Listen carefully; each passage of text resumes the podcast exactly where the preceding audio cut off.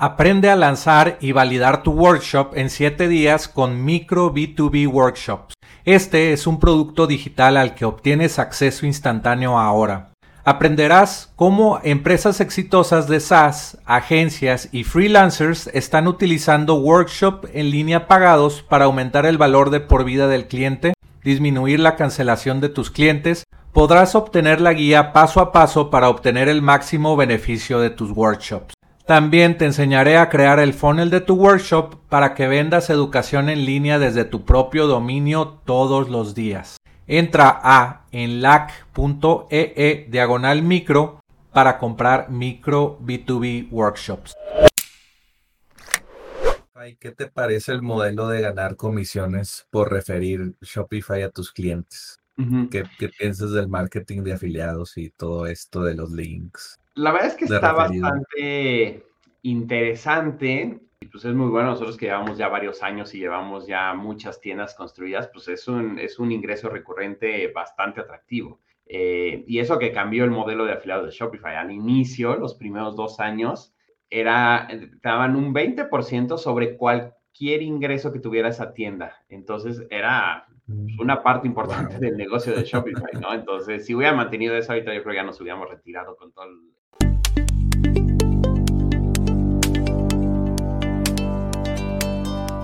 Aprenderás sobre la excitante industria de ingresos recurrentes con software, historias de fundadores de empresas de software, tips de internet marketing y recomendaciones de apps para crecer tu negocio. Soy Jorge Díaz y te doy la bienvenida al podcast de Software como Servicio.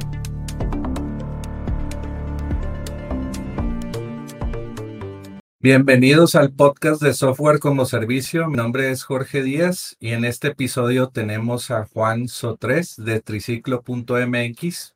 Juan es cofundador de Triciclo, es una agencia de e-commerce especializada en la plataforma de Shopify.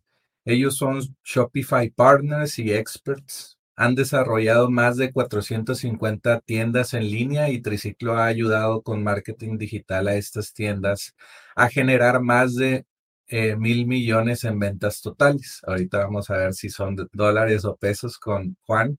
Eh, y también tiene un SaaS llamado Go Shipping que ayuda a las tiendas en línea eh, Shopify a automatizar la compra de guías en las principales paqueterías de México. Es muy interesante pues todo el ecosistema que están creando. Y pues aquí está Juan, ¿cómo estás? Hola, ¿qué tal Jorge? Bien, todo muy bien, gracias. Muchas gracias por la invitación. Gracias por estar aquí en el, en el podcast de Software como Servicio. Pues siempre eh, queremos traer a personas eh, que estén creando software, que estén pues eh, en este mundo digital de las empresas, ya sea por medio de Shopify o de Google Ads o de todas estas nuevas plataformas que ayudan a pues hacer negocios y en la pandemia hemos crecido mucho algunos de, de nosotros, ¿no? Así es. Sí, sí, sí, la verdad es que el fenómeno de la pandemia fue algo, pues, eh, digo, fue algo que revoluciona el mundo, y, pero pues en nuestro nicho de e-commerce, eh, venta en línea, pues vino a acelerar de manera muy importante lo que estábamos construyendo desde antes, ¿no? O sea, nosotros ya llevábamos seis años antes de que llegara la pandemia y pues un, un poco llegó a darnos pues, un impulso muy importante a todo lo que veníamos construyendo y también los planes que teníamos, muchos se aceleraron, ¿no? De cosas que estaban pensadas para salir un año, dos años después, pues se tuvo que acelerar para sacarlo en meses. Claro que sí. Oye, antes de entrar en tu historia y cómo iniciaste la agencia y todo este crecimiento del e-commerce, te quiero hacer unas preguntas interesantes como eh, ¿qué, software como servicios desearías que existiera? ¿Qué, te hace falta en tu, en tu negocio o algo así? Sí, pensando, creo que pensaría fuera del negocio, porque creo que software como servicio hay de todo, ¿no? Y hay muchísimas soluciones y si piensas en alguna que falta y la googleas, tal vez ya exista, ¿no? Pero algo que se me viene a la mente es una categoría más, como digo, fuera de trabajo, que es software como servicio para niños, ¿no? O sea, yo acabo de tener un, un bebé, eh, ya tiene año y medio, ya entró ahorita a un kinder y tiene su, nos dieron su acceso a, a, Google, digo, a, a Meet, eh, a, Microsoft Teams, nos dieron un acceso a una plataforma donde lleva ahí como sus actividades y tal. Y yo pensaba, o sea, que estaría interesante algo para, para los niños, ¿no? Para que organizaran sus actividades, sus días, sus gustos, sus, con sus amigos. Digo, obviamente podrían usar WhatsApp, podrían usar las redes, pero más pensando como un software como servicio, un software as a service para niños. Creo que eso estaría interesante entrar en esa, en esa categoría o que existiera, porque pues vemos muchas cosas ahorita, ya existe esto de programa en Roblox y tal, y muchos jueguitos para hacer programa, hacer cosas de programación desde chiquitos, ¿no? Entonces creo que estaría interesante que lo llevaran un poco más allá y tuvieran su iPad y en vez de solo estar viendo YouTube, que tuvieran ahí algo donde pudieran organizar sus tareas, sus actividades, no sé, o sea, se me ocurre algo así, pero creo que sería una categoría interesante, la parte infantil, ¿no? Sí, y de hecho sí he visto apps, eh, apps móviles para niños y, y es un nicho muy importante ahí, sí es buen nicho los... También he visto e-commerce de, de enfocado para niños. Sí. Y pues pero es, es interesante que, que, tienes esa necesidad ahorita y te saliste del negocio, está muy bien. Exacto, sí, sí, sí. Oye, ¿cuál es tu SaaS favorito? Eh, yo creo, o sea, con el que más me siento cómodo y para seguimiento de proyectos y eso, eh, debe ser Trello. Trello lo usé hace mucho tiempo en una agencia en que estaba, y, eh, normal y tal. Y uh, creo que en general de productividad, o sea, Monday, Slack y Trello son las tres que, que, uso personalmente y usamos aquí en la agencia. Pero Trello me ha gustado mucho para el tema del seguimiento de justo del desarrollo de, de las aplicaciones que tenemos. Eh, para el contacto con el equipo de development, eh, me gusta mucho esta parte como de las columnas, de poder ir pasando de un bucket a otro bucket. Entonces, creo que es a la que más le saco provecho hoy en día, ¿no? Y Monday y Slack también eh, Slack me cuesta, todo el mundo lo usa, pero como que no soy tan, todavía no, no soy tan fan de, de ella, pero, pero, es, es, ¿no? pero yo creo que Trello sería la que... Sí, es que Slack ayuda un poco a quitar todos los grupos de trabajo de WhatsApp para Exacto. tener limpio el WhatsApp. sí, justo, y que se quede mejor ahí. Entonces, está bueno. Eh, pero sí, en general yo creo que productividad, esas tres, y en, dentro de esas tres, Trello últimamente le, he sido más fan. Perfecto. Oye, pues ustedes son Shopify experts, ¿verdad? Y partners. Así ¿Por, es. ¿Por qué enfocarse en Shopify? Cuéntanos de, de tu Así experiencia es. con eso. Eh, empezamos, fuimos de los primeros Shopify partners y experts. Eh, Shopify tiene dos modelos, uno que es Shopify Partners, que cualquiera puede ser, cualquiera que esté escuchando se puede meter a Shopify Partners, loguearse y se vuelve Shopify, ¿no? Te dan tus links de afiliado, te dan accesos especiales y demás.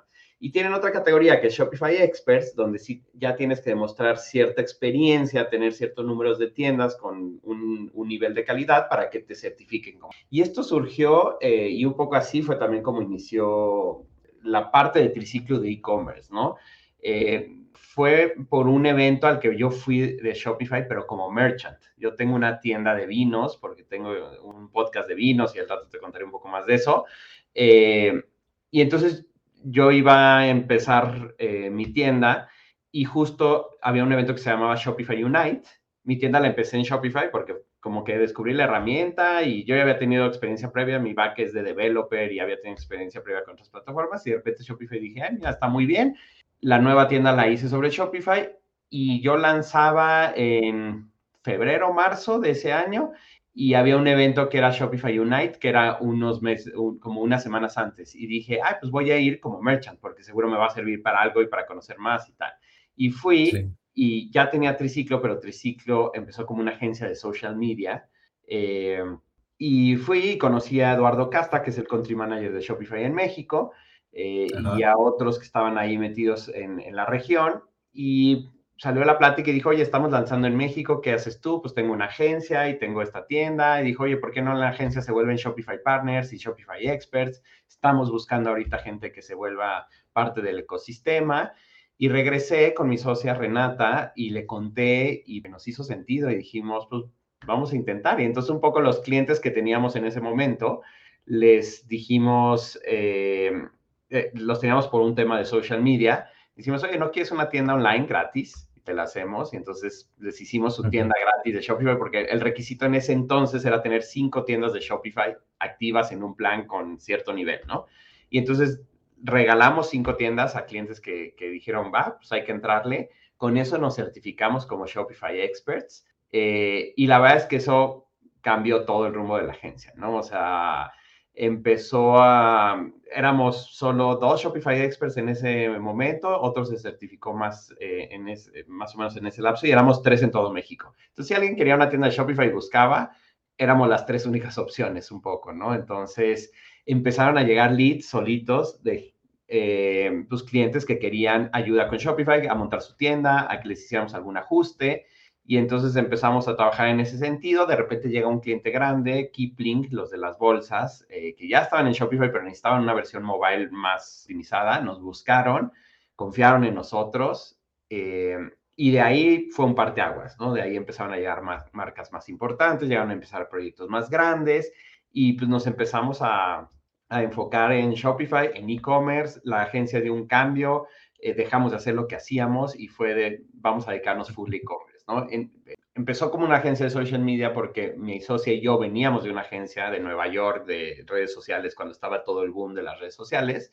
Eh, y pues era lo que sabíamos hacer, nos queríamos independizar, queríamos hacer algo y empezamos así, pero luego nos dimos cuenta que pues era un espacio ya muy saturado, eh, las agencias de marketing digital y eso que no, no, no tan saturado como ahora, eh, pero no teníamos realmente un diferenciador, ¿no? O sea, de sí, un trato más personal, una agencia más boutique, pero no había algo realmente que no pudiera hacer otra agencia. En cambio, en el e-commerce, en específico en Shopify, sí vimos que prácticamente no había nadie que lo hacía. Y aparte nos gustó y teníamos esta pasión por, por la venta en línea, por las conversiones, por el marketing de performance.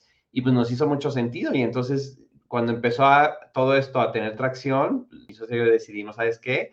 Se acaba lo que estábamos haciendo, incluso a los clientes que teníamos en ese entonces dijimos, es que ya no vamos a dar este servicio, gracias, los cortamos y nos enfocamos full a e-commerce, full a shopping. Eso es, ha de haber estado difícil, ¿no? De, correr a tus clientes. Sí, no cualquiera lo hace. porque al final era un, teníamos un ingreso mensual de esos clientes, o sea, era, y era renunciar a ese ingreso mensual por enfocarnos, ¿no? A lo mejor pudimos haber dobleteado, si así lo podemos decir, pero justo lo que dicen, cuando te estás haciendo demasiadas cosas y no te enfocas, eh, no, no creces tan rápido. ¿no? Es como que dijimos, venga, tenemos que enfocarnos, nos gusta más esto, le vemos más futuro y vamos a tomar esa decisión y vamos a arriesgarnos. Y pues ya eh, siete años después, la verdad es que valió la pena la decisión y, y fue el camino correcto. Sí, me imagino que fue como, oye, sí estamos haciendo social media, pero esto no nos damos abasto, tenemos muchos clientes y, y, esto es lo que está teniendo tracción y esto tal vez pues no se lo arrebatan porque pues no hay un diferenciador en el mercado, ¿no? Exacto, sí, sí, sí, justo. Y eso, el diferenciador, también vimos como esta evolución, me acuerdo cuando estábamos en otra agencia, uno de nuestros clientes era Samsung y nos tocó llevarlos a un millón de, likes en Facebook, ¿no? Todavía no existía Instagram. Y entonces, y se llegó al millón de likes y fue fiesta, hicieron un evento para celebrarlo, o sea, todo muy así. Y luego pasó de, ¿y después qué, no? Y, ah, ahora el engagement, ahora tal, ¿no? Y luego como que pasamos de, de los, de los views a los likes, de las impresiones a los likes, al engagement y luego a la conversión. Y nos tocó como esa parte de que a los clientes decían, ok, está padre mis likes, están padres mi, mi engagement, pero ¿y mis ventas? ¿No?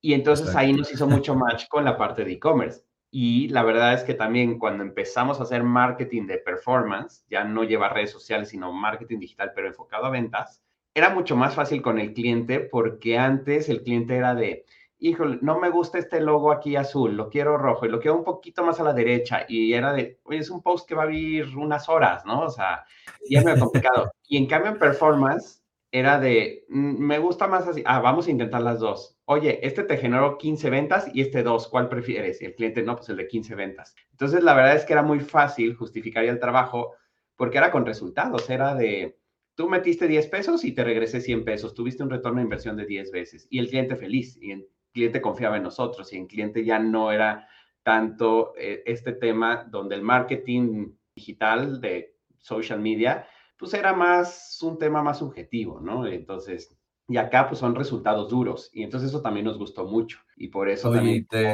está, está más padre, ¿no? Claro. ¿Y te ha pasado que tengas clientes que no, digo, por su nicho, por muchas variantes, no le puedas dar ese ese resultado de performance con Facebook Ads, con Google Ads? ¿Te ha pasado? Sí, sí, nos ha pasado. O sea, hemos tenido muchos casos de éxito, pero también hemos tenido fracasos y hemos tenido categorías que, que nomás no, ¿no? O sea, me acuerdo una muy al inicio que eran unas plantillas para tacones. O sea, literal, compras unos tacones y hay unas plantillas para los diferentes tipos para que no te lastimen y demás. Hicimos el e-commerce, hicimos, y pues no, no se vendía. Y luego, o sea, vimos, y, y, y, la empresa como empresa vendía muy bien, pero vendía muy bien en la zapatería cuando ibas a la caja, estaban en la caja al lado, ¿no? Y ahí hacía mucho sentido. Pero alguien que le salía un anuncio en Instagram o en Facebook de compra online, no funcionó y no era rentable y pues no, ¿no? Entonces sí hay categorías que no son tan para eso. B2B, eh, por ejemplo, eh, a veces negocios B2B quieren hacer pauta en Instagram, en Facebook para estar ahí y pues no funciona tanto, ¿no? O sea, entonces Google funciona un poco mejor para ese tipo de negocios. Eh, pero sí hay categorías que, que pues en e-commerce no, ¿no? Y, pasó mucho que todo el mundo es, ah, quiero vender en línea porque todo el mundo está vendiendo en línea. Y sí hay categorías que es de, no, o sea, no, no tienes que vender en línea, enfócate mejor a tus canales tradicionales y te va a ir mejor, ¿no? Claro. Oye, la otra vez estaba preguntándome si restaurantes utilizan Shopify eh, y quería preguntarte ya que te tenemos en el podcast. Sí, sí, sí, sí. Sí hay restaurantes que utilizan Shopify. Justo en la pandemia, Shopify sacó una plantilla exclusiva para restaurantes, es más como menú, más para tu go, más así. Eh, uno que, que, está en Shopify, por ejemplo, es Fonda Argentina, aquí en la Ciudad de México. Ellos hicieron una tienda de Shopify justo en la pandemia para empezar a vender en línea y to go, ¿no? Para, porque está la parte de Uber Eats, están Rappi, están todas estas plataformas, pero ellos querían tener su propia plataforma y no tener un intermediario, ¿no? Entonces sí hay. Claro. No es la plataforma ideal para restaurantes, siendo muy sincero, pero sí es posible y sí hay casos y sí tenemos clientes que, que tienen restaurante y que tienen su tienda en Shopify. Claro, perfecto. Sí, yo también había pensado, pues sí puede ser, pero tal vez no es la mejor opción, ¿verdad? Exacto. Shopify para restaurantes. Así es. Oye, y volviendo a Shopify, ¿qué te parece el modelo de ganar comisiones por referir Shopify a tus clientes? ¿Qué, piensas del marketing de afiliados y todo esto de los links? La verdad es que está bastante interesante y pues es muy bueno. Nosotros que llevamos ya varios años y llevamos ya muchas tiendas construidas, pues es un, es un ingreso recurrente bastante atractivo. Eh, y eso que cambió el modelo de afiliados de Shopify. Al inicio, los primeros dos años, era, te daban un 20% sobre cualquier ingreso que tuviera esa tienda. Entonces era mm. una parte importante del negocio de Shopify, ¿no? Entonces, si hubiera mantenido eso ahorita, yo creo que ya nos hubiéramos retirado con todo el, revenue share que nos hubieran dado. Pero luego lo cambiaban solo al plan de Shopify, ¿no? Lo que cuesta el plan de Shopify, el 20%. Entonces, em, y entonces, eh, la verdad es que es un modelo interesante. Nosotros cuando empezamos, no empezamos por ese motivo, pero sí fue muy atractivo y sí fue de repente decir, ay, mira, nos llegaron 500 dólares este mes y ahora nos llegaron 1000 y ahora 3000, ¿no? Y entonces se va volviendo un ingreso ahí recurrente bastante atractivo. Sí, eh, creo que diría de no, no lo vería como crear un negocio por los fees de afiliado, o sea, de decir, voy a crear tantas tiendas para tener tantos fees y tener una renta mensual y ese va a ser mi negocio. Creo que como modelo de negocio, hacerlo así no, no, no conviene o no, no va a ser muy rentable, pero sí es un incentivo interesante eh, y que pues se agradece, ¿no? Y cuando vemos cada, cada quincena se hace el corte de las comisiones de afiliados y pues cada quincena va creciendo y pues está padre, ¿no? Entonces, sí, es un modelo interesante, pero sí podría decir que no nos enfocamos en Shopify y no recomendamos Shopify por ese, por ese fee, ¿no? Que creo que eso también sería la recomendación para cualquiera que quisiera volverse un expert de Shopify o algo. Em, más bien es por sus funcionalidades, por las características, por el expertise que tenemos, por lo que sabemos que podemos darle al cliente, ¿no? Más por ahí, más que porque, ay, Shopify me va a dar tanto, o Magento me va a dar X, o PrestaShop me va a dar más. Entonces voy a, voy a recomendar el que me, me da más comisión, ¿no? Entonces, eh, va más por el tema realmente de la plataforma, ¿no? Pero, pero sí, definitivamente ese, ese afiliados, eh, pues es un ingreso interesante que, que, que llega cada 15. Claro que sí, está excelente eso de, del ingreso extra y pues puedes pagar muchas cosas con ese eh, add-on de, de, ingresos. Sí, la verdad es que sí, prácticamente nosotros la renta y gastos de la oficina y todo se paga con eso solito, ¿no? Entonces al menos eso está cubierto, ¿no? Está perfecto. Hay que apuntar eso los que nos están viendo para, no sé, tal vez si utilizan Webflow para crear sitios web que que ganen de, esos partnerships con estas plataformas. No nada más para hacer sitios web, sino de todo tipo de email marketing, de CRM. todo, todo, el mundo tiene su programa de afiliados y pues, al final de poquito en poquito, bueno, nosotros usamos varias aplicaciones para diferentes cosas y entonces estamos como partners y pues al final si juntas todos los aquí 50 dólares, acá 100 dólares, acá tanto, acá tanto, pues se vuelve una buena bolsa, ¿no? Entonces eh, es interesante. Y al final, pues los clientes ya los tienes, entonces qué mejor que todavía tener un rev share adicional, ¿no? Sí, los clientes quieren que les soluciones todo, de que tú cómprame las plataformas, tú administramelas y yo te pago, pero que funcione todo este negocio de e-commerce como tú me recomiendas, ¿verdad? Exactamente, sí, justo.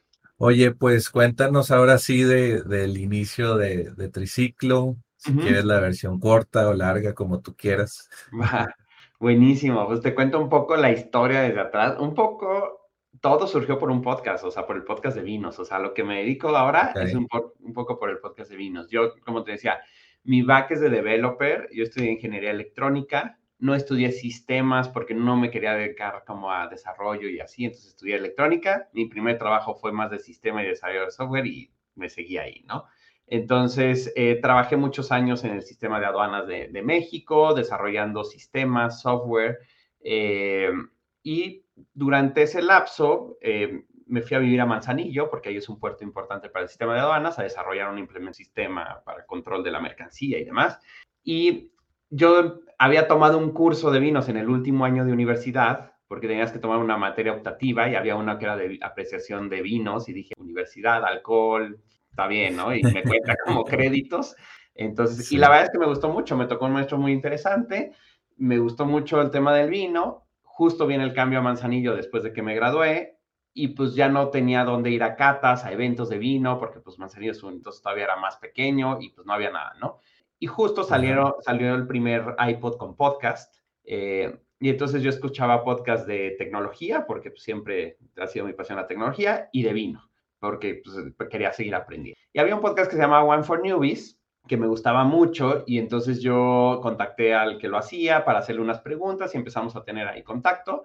Y de repente salió la idea de, oye, ¿por qué no lo hacemos en español? Y entonces de ahí nace Vino para Principiantes. Y literal, los primeros episodios él me mandaba los guiones por correo tradicional, escritos a mano, y yo los traducía y fui a comprar un micrófono a Radio Shack eh, y, grababa el podcast. Entonces, y ya, grababa la traducción, lo subí a iTunes en ese entonces, que era prácticamente lo único que había.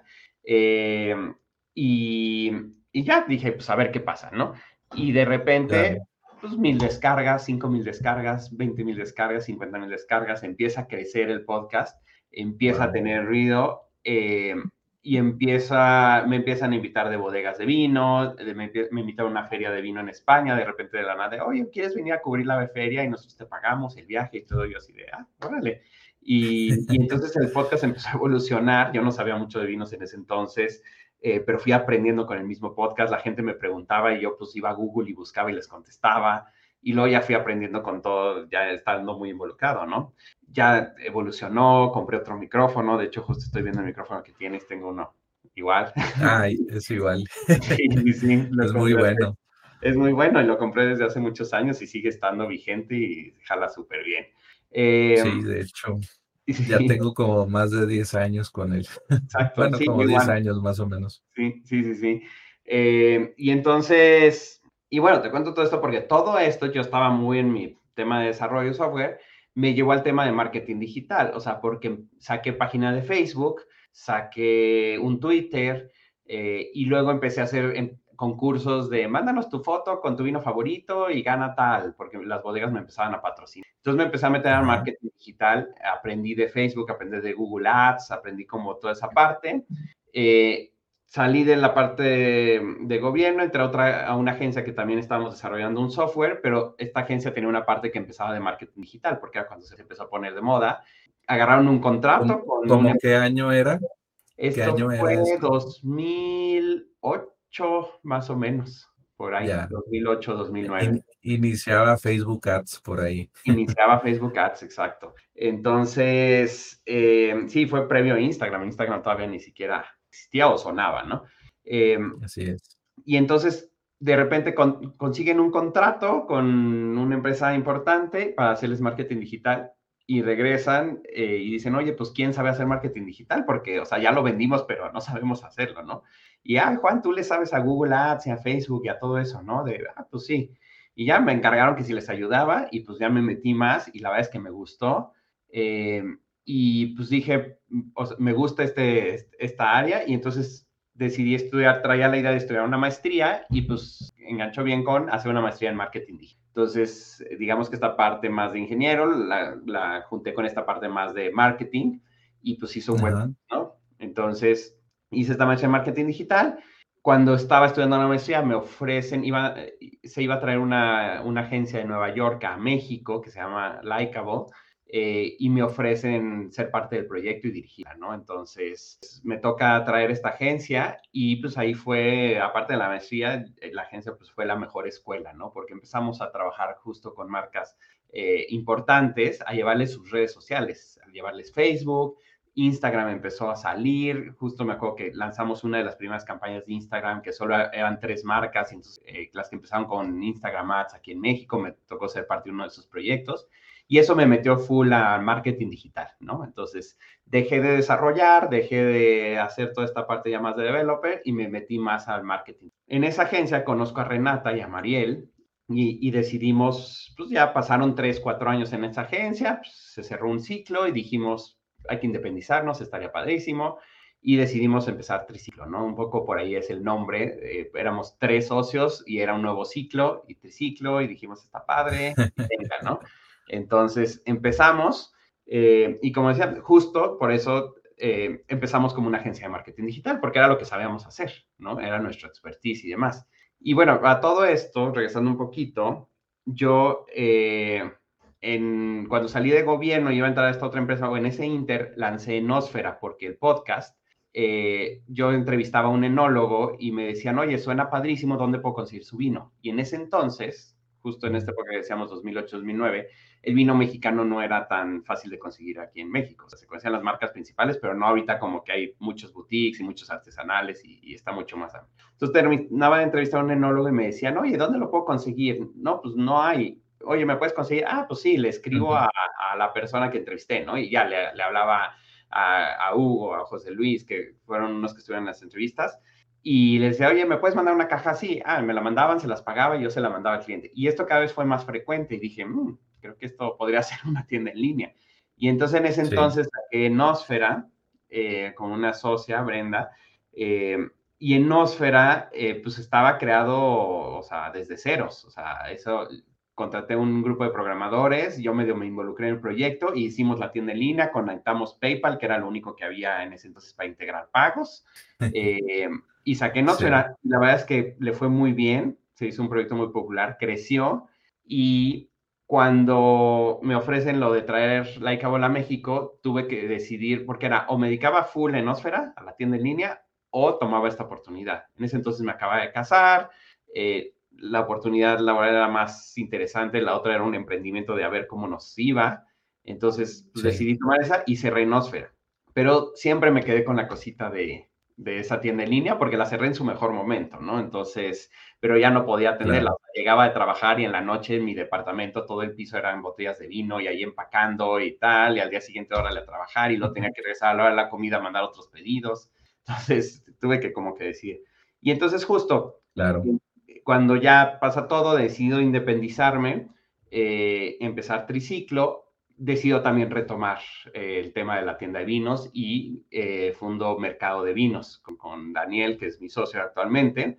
Y, esa fue la tienda por la que fui a Shopify, por la que conocí todo, ¿no? Entonces, pues un poco viene todo desde el podcast, ¿no? O sea, este podcast de vinos me llevó hacia el tema de marketing digital, el tema de marketing digital me llevó también a conocer a mi socia, el podcast me llevó a hacer una primer tienda y meterme al e-commerce, entonces al final todo se conjuntó, ¿no? Entonces, y un poco fue juntar mis dos pasiones que era la tecnología y el vino y el e-commerce, ¿no? Entonces, como que todo, todo funcionó. Y entonces, pues ya de ahí surge, surge Triciclo y pues esta etapa que decíamos de primero marketing digital y luego pasar a e-commerce. Claro.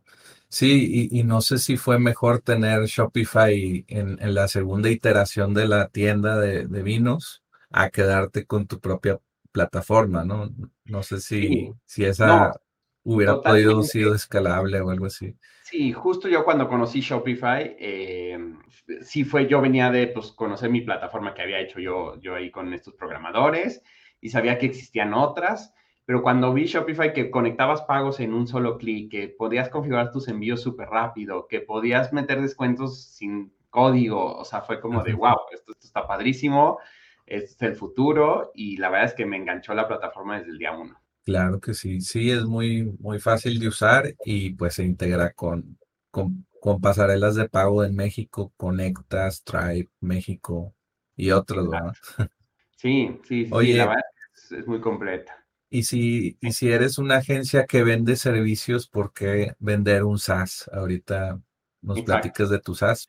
Claro, e, ese justo es una muy buena pregunta. Em, y pues hay, hay un par de, de, razones, ¿no? Una, eh, la verdad es que no teníamos pensado crear un SaaS, fue parte como de la evolución y se creó, digamos, solo, ¿no? O sea, como que surgió.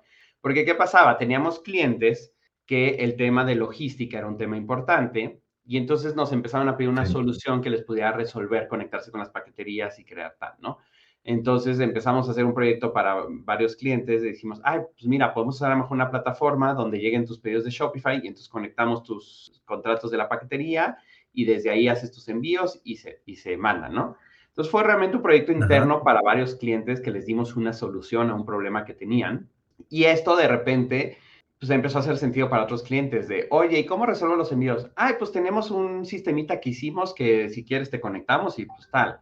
Y luego las paqueterías nos buscaron para decir de, oye, veo que ustedes tienen e-commerce, no les interesa tener un contrato con nosotros, tal, y de, ah, sí, y entonces eso se conectó a esta plataforma y entonces fue evolucionando y un poco, pues sí, o sea, sin querer de repente dijimos, ah, mira, tenemos ya un, o sea, un software as a service, ¿no? O sea, que podemos marketear y vender. Entonces empezó como una plataforma para unos clientes, luego la abrimos a otros clientes, seguía siendo una plataforma cerrada y cuando vimos la oportunidad de negocio, pues dijimos, ¿por qué no la abrimos para cualquiera que tenga una tienda Shopify? Entonces la convertimos en una aplicación de Shopify. Shopify tiene su App Store y entonces la convertimos en una app oficial de Shopify. Nos costó tiempo, trabajo, esfuerzo, porque no estaba pensado para eso, entonces tuvimos que migrarla y tuvimos que adaptarla y tuvimos que pasar aprobaciones y aprendimos mucho en el camino. Y, eh, y ya, y de repente pues ya salió, eh, salió como, era Triciclo Go al principio, eh, ahora ya acaba de cambiar el nombre a Go Shipping porque estamos creando, tenemos ya varias aplicaciones, Go Cancel, Go Seasons y vienen varias más. Entonces creamos como justo, digamos que la marca Go es nuestra marca de software as a service, donde vamos a crear varias aplicaciones alrededor de. Y entonces, y la verdad es que pues fue esta evolución como natural de, de una necesidad y creo que muchos pues, proyectos surgen así, ¿no? De una necesidad específica de alguien y va evolucionando.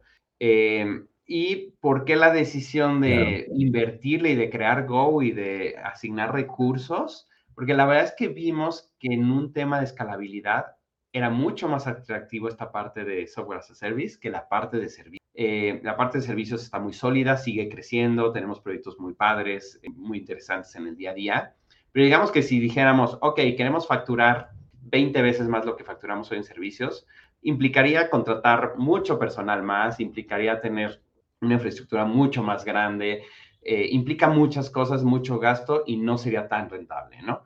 En cambio, si decimos queremos crecer Go Shipping 20 meses más, no tenemos que contratar 20 veces las personas, no tenemos que contratar 20 veces la infraestructura eh, y prácticamente pues escala más fácil y más rápido, ¿no? Y actualmente Go Shipping se ha vuelto una parte importante del revenue de Triciclo con un equipo mucho más pequeño, ¿no? En Triciclo somos 25 personas. En el equipo de Go Shipping directo están cuatro personas dedicadas a eso. Y factura en proporción más que Triciclo, o sea, en cuanto a los recursos asignados, ¿no? Si lo vemos así. Entonces, la verdad es que vimos en Software as a Service una gran oportunidad eh, de escala, ¿no? Y de ir más allá y de ayudar a más personas también, que ahorita que decíamos al principio, gusta ayudar.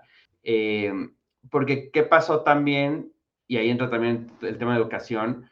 Conforme fuimos creciendo, tuvimos menos capacidad de atender a clientes más pequeños o que iban empezando, ¿no? Que, ayudábamos a muchos de estos y muchos startups los ayudábamos a crecer y a construir su tienda en línea. Pero ahora, por un tema de negocios, por un tema de rentabilidad, pues estamos enfocados en proyectos más grandes, en proyectos más específicos, de, de o sea, más especializados. Pero pues queremos seguir ayudando, ¿no? Entonces, ¿cómo lo podemos hacer justo con este tipo de soluciones donde no importa el tamaño que seas, cualquiera puede instalar GoShipping y podemos ayudarlo a mejorar su logística? Con los cursos que tenemos, cualquiera lo puede tomar y entonces ahora podemos ayudar a miles de personas a crear su tienda en línea. En cambio, hacerle su tienda en línea a miles de, clientes pues, sería más complicado, ¿no? Entonces, por un tema de escala, de rentabilidad, de que nos está haciendo más sentido para el negocio, la verdad es que el software como servicio encontramos un nicho bien interesante donde muchos de los planes de los próximos años de Triciclo están enfocados en eso. Está interesante. ¿Y cómo se dieron cuenta de Shopify Store, de App Store, de Shopify y del software como servicio, el, modelo de negocios? ¿Cómo, cómo, se dieron cuenta de eso? Un poco por estar del otro lado. al ser clientes, nuestros clientes necesitaban mm, aplicaciones y la verdad es que justo pasa mucho en Shopify que de repente el cliente nos dice, oye, pues sí, pago 70 dólares de Shopify, pero pago 300 de aplicaciones, o sea, porque tengo la aplicación para A, para B, para C, para D, o sea, entonces, entonces trabajamos mucho con aplicaciones que traían esta funcionalidad adicional y como que, y vimos justo y hacíamos números y decíamos, oye, pues está interesante, o sea, esta aplicación prácticamente a todos nuestros clientes instalamos, hay una de, de búsqueda y filtros que es, o sea, mejora mucho esa parte en Shopify y prácticamente a todos nuestros clientes les instalamos esa app y fue como de, oye, está interesante este modelo, ¿no? O sea, este, este recurring revenue también es muy interesante, o sea, justo un poco como el de los afiliados y de repente pues te empieza a llegar al mes y los gastos son mucho menores, ¿no? O sea, si sacas la rentabilidad del, del SaaS, quitándole la persona que tenemos en Customer Service, los servidores, y pues es, es, el margen es muy alto, ¿no? A diferencia de servicios, que es un buen margen, eh, no es tan alto ni tan escalable, ¿no? Entonces, sí, yo creo que por esta parte de que éramos usuarios, veíamos toda la cantidad de aplicaciones y de necesidades que había, y, y ahorita esta nueva etapa que estamos viendo, lo que estamos viendo es varias necesidades que todavía no están cubiertas para la región sobre todo, donde podemos crear aplicaciones que cubran esas necesidades. Tenemos un foco en, en seguir desarrollando en esa parte, ¿no? Claro que sí, está muy interesante. Eh, tal vez también vender algún template, template para Shopify o darlo gratis para captar más, más gente. Está en, está en los planes una plantilla porque la tienda de plantillas de Shopify no es tan grande y también ahí hay un, buen negocio y también vemos muchas necesidades que podríamos. Entonces, sí, también la parte de templates es algo interesante que, que, hay que explorar dentro del ecosistema Shopify. Sí, hablaba con, con otro invitado, él vende plantillas en Webflow y pues le da, le da negocios ese marketplace. También el ah. marketplace de, Shopify pues te da clientes que, que no te conocían antes. Justo, sí, sí, sí. Oye, ahorita estábamos hablando de anicharte o, o, o ustedes son una agencia de e-commerce. ¿Recomiendas enfocarte en un nicho de mercado para vender tus servicios? Yo digo que sí. O sea, la verdad es que a nosotros nos ha funcionado el nicho Shopify. Eh, muchos nos han preguntado, oye, ¿por qué no se abren a otras, no? O nos han buscado clientes de repente que quieren marketing de performance y dicen, oye, pero mi página está en, en Vitex y yo no me voy a cambiar a Shopify, pero quiero que me lleven el performance. Y es de, no, me dice, pero pues es lo mismo, o sea, corres los Facebook Ads, corres los Google Ads y en vez de mandarlo a una tienda, o sea, te da igual si es Shopify o Vitex o Magento, ¿no? Eh, pero no, la verdad es que dominamos mucho la plataforma de Shopify. Sabemos, ya que llevamos ese tráfico, sabemos si algo no está funcionando, cómo cambiarlo, cómo modificar el funnel, cómo cambiar la experiencia de usuario. Entonces, nos ha servido tener este, este como nicho. Sí, seguramente hemos pedido, oportunidad de negocio, incluso con la aplicación, con, con GoShipping. Hay clientes que nos buscan de, oye, yo quiero conectarle y tengo en, en WooCommerce, ¿no? Hay muchos clientes de WooCommerce que piden que el plugin sea, sea para... y sentimos que todavía no estamos listos. Todavía hay mucho pastel en este, en este ecosistema Shopify. Eventualmente no descartamos abrirnos, pero sí creemos que cuando ya estemos listos y cuando ya dominemos esto, podemos abrirnos. Porque si empezáramos a trabajar con cualquier plataforma, eh, tanto como agencia como, como SaaS, sentimos que perdemos esta especialización que nos hace diferentes y que nos da este valor, ¿no? O sea, ahorita si alguien nos contrata es porque quiere esta expertise que tenemos con Shopify. Porque sí, a lo mejor nos metemos, todas las plataformas son similares, ¿no? O sea, en general, y si tienes un poco un background tecnológico, pues entras y le picas y le hallas y yo creo que podríamos hacer una tienda en alguna otra plataforma, ¿no? Pero no tendríamos este grado de expertise que tenemos. Entonces yo sí lo veo como un diferenciador, sí lo veo como una ventaja, no lo veo como una debilidad el solo estar enfocados en eso. Eh, justo eh, Peter Thiel eh, habla en uno de sus libros de eso, ¿no? De cómo debes de enfocarte en un nicho y lo de ahí ir saliendo. Yo sí soy pro eso, o sea, creo que le veo más valor en que estemos ahí. Sí, a veces han pasado oportunidades, e-commerce importantes de marcas muy grandes que por ser Shopify dicen, no, yo con Shopify no quiero porque yo quiero otra plataforma y pues no hemos podido ganarlas por ese motivo, pero también por otro lado, el ser expertos en Shopify nos ha traído muchas oportunidades. Claro que sí, está perfecto eso de anicharse. Estoy hablando mucho con mis invitados de ese tema. No, no sé por qué, pero ha, ha, surgido de que especializarte en algo te hace pues cobrar altos precios también en tu, en tu producto o servicio, ¿verdad? Sí, justo. Y un poco en la parte de SaaS también estamos haciendo lo mismo. Aparte de solo Shopify, nos estamos especializando en la región, México primero y luego Latam. Pero no pensamos entrar mucho a Estados Unidos, a Europa. Y eso que pues ahí en Estados Unidos los merchants de Shopify son muchísimos. Pero justo donde vemos una oportunidad es, como pasó con la de Go Shipping, es las aplicaciones extranjeras en México no funcionan también para envíos porque no tienen las características que necesitan, ¿no? O sea, acaba de haber un cambio en la regulación en México que te piden una carta aporte para hacer envíos y pues eso ninguna aplicación extranjera lo tiene porque es algo muy local, ¿no?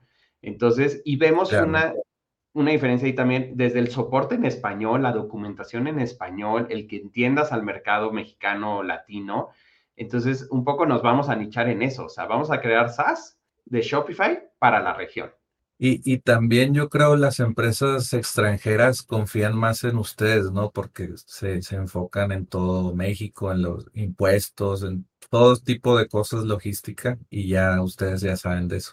Exacto, y conocemos la región, ¿no? A que venga alguien muy grande a implementar, pero pues que es global y que no conoce realmente la región. Entonces yo creo que eso es importante. Y pasa con el e-commerce, ¿no? Tenemos clientes que de repente llegan y dicen, quiero mi tienda en línea y quiero vender en todas las monedas, en todos los idiomas, en todo el mundo, porque la voy a hacer global. Y es de, pues estaría padrísimo. A mí también me encantaría vender mis as en todo el mundo y, ¿no? O sea, pero pierdes el foco y a lo mejor no. Y, y sí les recomendamos, enfócate en la región, o sea, enfócate en México, reviéntala en México y ya si ves la oportunidad, te sales a Estados Unidos y luego te sales a, a otros países. Eh, pero sí pasa mucho que todos quieren vender en todo el mundo. Y sí, el e-commerce te da esa oportunidad de vender en todo el mundo, pero eso no quiere decir que vayas a vender, ¿no? Claro que sí. Oye, y ahorita estás, eh, digo, contando que tienen cursos en línea, ¿verdad?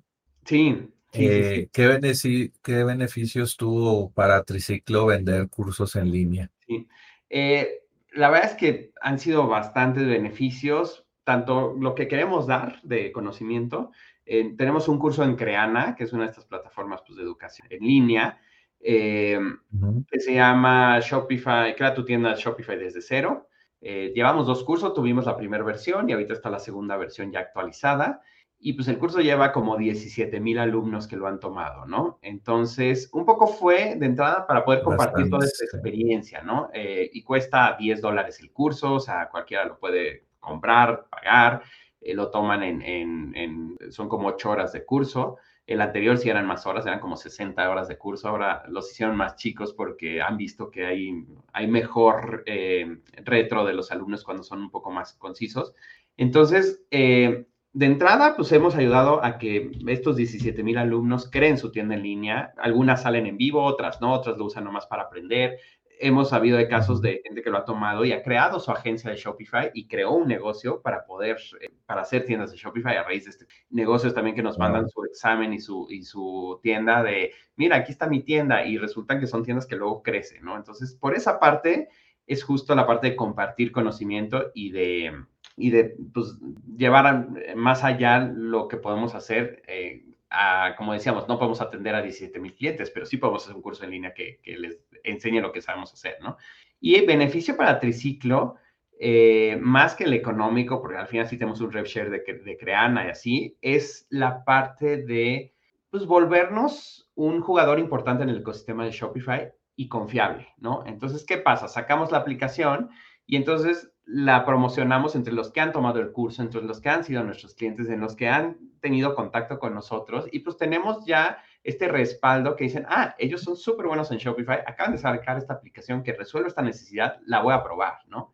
Entonces, eh, creo que tener como ese alcance de llegar a tantos merchants que han trabajado con Shopify nos abre la puerta para que si queremos sacar una nueva funcionalidad o si estamos haciendo una app y necesitamos hacer una encuesta para ver qué necesitas o cómo te imaginas, pues tenemos esa comunidad enganchada con Triciclo con la que podemos contar para crear nuevos productos o para ofrecerles un producto que creemos que les puede dar un beneficio. Entonces, la verdad es que esa es una súper ventaja. Nos llegan muchos correos diarios de métodos de pago, de aplicaciones, de temas de customer service, de SaaS que existen, buscando un poco este acceso a nuestros clientes, ¿no? Dicen, oye, tengo este software, me encantaría que tus clientes lo conocieran y tu comunidad lo conociera, ¿no? Entonces, y lo hacemos, ¿no? Hacemos muchos partnerships con muchas de estas empresas, pero pues al final tenemos nosotros nuestro propio ecosistema, ¿no? Entonces, eso está padre porque si queremos sacar un producto, tenemos ya a quien ofrecérselos, ¿no? Entonces, la verdad es que yo creo que es el mayor beneficio que, que, nos ha dado el, el tener estos cursos. Sí, tienen servicio, tienen eh, curso en línea, eh, SaaS, eh, por ahí les faltaría un podcast, ¿no? Digo, es mucho trabajo, pero ya, el podcast pudiera ser. Tenemos por ahí unos cuatro episodios grabados, pero traemos ahí un tema con la producción, la intro, no nos termina de gustar, pero sí, justo ya viene un, un podcast viene en el tema de educación. Ahorita tenemos el curso de Crana y tenemos, participamos mucho en webinars y en, ¿no? De repente hacemos de cómo aumentar tus ventas en línea y hacemos un Zoom. Pero justo estamos haciendo un hub de, eh, al lado de la oficina, donde va a estar pensado muy en educación. Y ahí sí queremos tener ya algo más formal, como una certificación, como un, ¿no? O sea, certifícate como experto en e-commerce y logística, por decir, ¿no? Entonces, la verdad es que la educación la tenemos como súper enfocada. Ahí mismo, justo donde queremos hacer eso de los cursos, la idea es que sea el estudio del podcast. Entonces, sí, la verdad es que nos falta eso, pero ya está en planes y esperemos salga pronto. ¿Y lo van a grabar en video y audio? Sí, video y audio.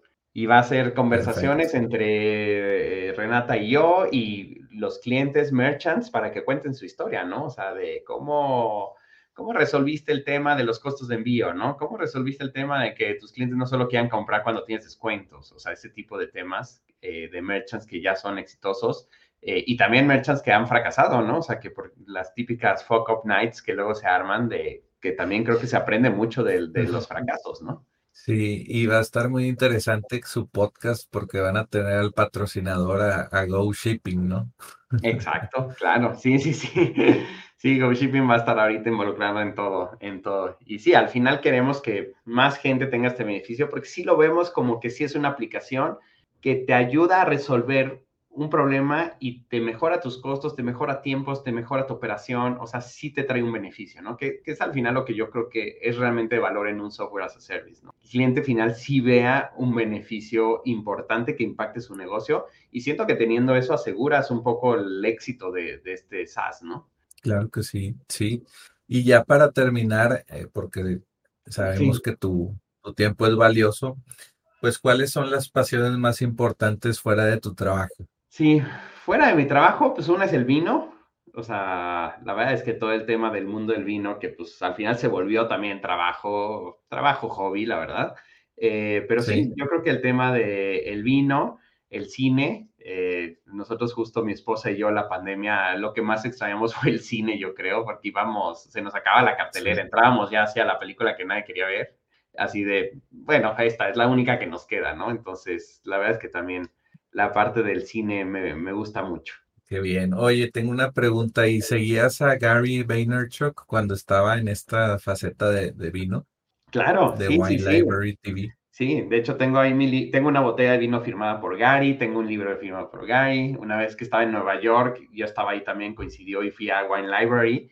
Sí, la verdad es que un poco, obviamente, con sus debidas proporciones, pero como que fue interesante, que, o sea, sí me identificaba porque él estaba en lo del vino y otra tenía lo del podcast, y luego evolucionó a marketing digital y justo yo estaba en lo de Likeable, entonces como que, órale, pero sí, soy, soy fan y sigo su podcast y, o sea, lo sigo de cerca. Sí, mucha similitud ahí en, el camino de la carrera de, los dos. Exacto, sí, y un poco ahí de, accidente. Entonces, la verdad es que cuando lo conocí estuvo padre y tengo mi foto con él y así, y fue como de, ay, porque sí, sí lo, lo admiro y la verdad es que ha estado padre lo que ha hecho. Qué chido. Oye, ¿y dónde podemos seguirte en tus redes sociales? ¿Qué, te gustaría promocionar ahorita?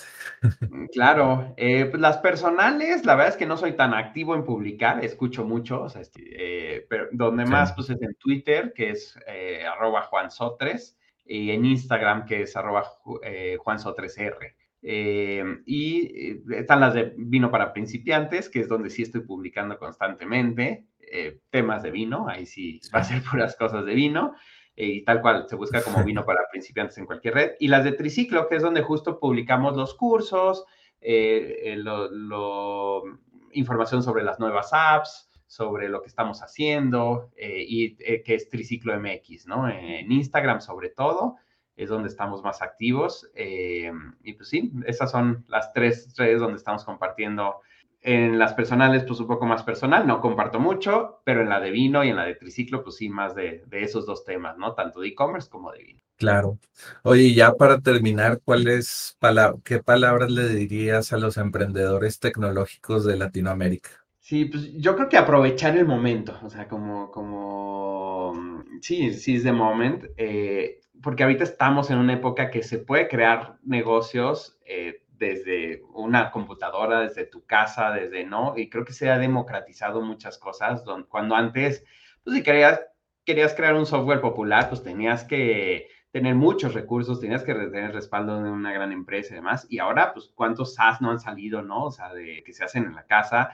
Me parece muy interesante todo lo que está pasando con el no-code y con estas aplicaciones de Bubble y Airtable y todo esto, que traigo ahí pendiente eso, digo, aunque era desarrollador yo, ahorita la verdad es que ya no, o sea, entiendo, sigo entendiendo, pero ya está el equipo de developers que son pros, pero me dan ganas de crear una aplicación en, en una de estas herramientas, porque pues al parecer, pues es no code y tú la armas y tal, y he visto ejemplos bien interesantes. Entonces, creo que aprovechar esa oportunidad que ahorita, si tienes una buena idea, cubres una buena necesidad, eh, está muy fácil de llevarla a cabo, ¿no? Ya sea que la hagas en una de estas herramientas, o si eres developer, pues que la desarrolles, o si no, es muy fácil contratar a alguien en, el extranjero. Nosotros tenemos tres programadores que están en Argentina, trabajan mucho de estos de, las aplicaciones que estamos haciendo para Shopify y nos ha funcionado súper bien y nunca los hemos conocido físicamente, los hemos visto por Zoom y ya, ¿no? Entonces, creo que tenemos acceso a, con una buena idea, con una cubriendo una buena necesidad, a crear un negocio exitoso a través de SaaS, ¿no? Entonces me hace una súper época